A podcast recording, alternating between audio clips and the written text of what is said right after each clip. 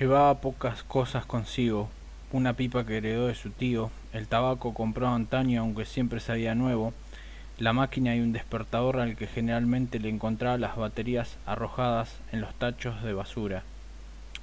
Una pila de libros le servía de almohada, aparte de cubrirse con ellos en las noches de invierno, rogando que el fuego encendido con la basura que se arrojaba de la civilización no se apagara. Un café pagado con las monedas juntadas en uno y otro lugar, la lluvia podía pasar si había un puente o un alero cercano que permitiera ver el espectáculo hídrico. Luego todo quedaba rejuvenecido, excepto la miseria de los de abajo, muchas veces barrida por la correntada, para que se tornara un poco menos que antes. Ahí dejaba la chimenea portátil, ocupando el tambor vacío al que previamente había inclinado para poder desalojar al agua. Una pila de esas obras encontradas le servía de silla e iniciaba la continuación de la obra inconclusa. Marcaba las hojas con la fuerza que le quedaba. Las líneas de tinta se llevaban el resto de esa energía, aunque no tenía noción de ello. Una tecla a la vez se drenaba la fuerza en un intento desmedido de dejar las huellas en alguna parte. Es que se llega a la edad de pasar desapercibido.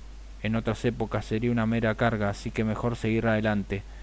Los demás estarían ocupados en resolver el rompecabezas y repartir las obras con una presunción de fallecimiento. Poco le importaba su condición fiscal, firmar certificados de supervivencia era una tarea intrascendente, lo único realmente importante era invertir su capital más preciado en escribir. La existencia se justifica en las letras, en cualquier forma de arte, aunque nadie esté viendo el esfuerzo simplemente se detenga a criticar la labor que implica dedicarse únicamente a crear. El sol brillaba al otro lado del puente, en las horas de mayor calor se sacaba el sobre todo para ponerse a leer obras de artistas olvidados y pulir un poco más el lenguaje.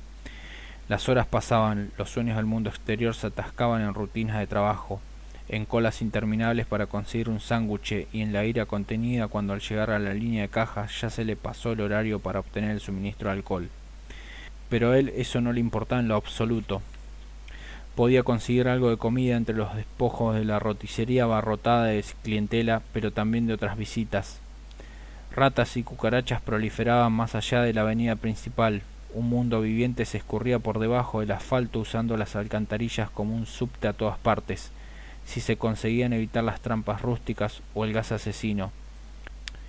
De la misma manera los seres sin techo sobrevivían, siendo corridos de todos los lugares públicos como si fueran alimañas para terminar en los loqueros disfrazados de asistencia social.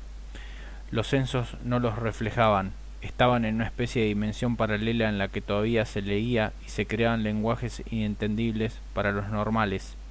Oía muchas veces hablar dormido a su vecino inmediato, un tipo de la calle que no recordaba nada excepto el día en el que vivía para luego olvidar en la siguiente mañana. Los gatos también moraban por ahí, Tal vez por eso las ratas se mantenían lejos, aunque las cucarachas llegaban planeando hasta la cubierta del único libro intacto. Las andanzas de un caballero español devenido en paria, el mismo destino que vivía el escritor que cada tanto trataba de conseguir un precioso botín a costa de varios improperios. Pedazos de pan duro, restos de la pasta en una bandeja de plástico, la verdura que aún estaba verde y algún pedazo de carne con hueso que terminaba en poder de los felinos. En la otra punta estaban los vagabundos de la raza canina. El viejo les daba de beber el agua cortando bidones abandonados en los fondos de los supermercados y usando la fuente ilimitada de una canilla de plaza. De esa forma todos ellos saciaban la sed interminable a cuesta de los palos de la seguridad representada por las fuerzas del orden que escondía a los golpes las privaciones de muchos. Incluso así seguía escribiendo, las historias que volvían de repente al amanecer y era necesario dejar el sueño para abocarse a ello.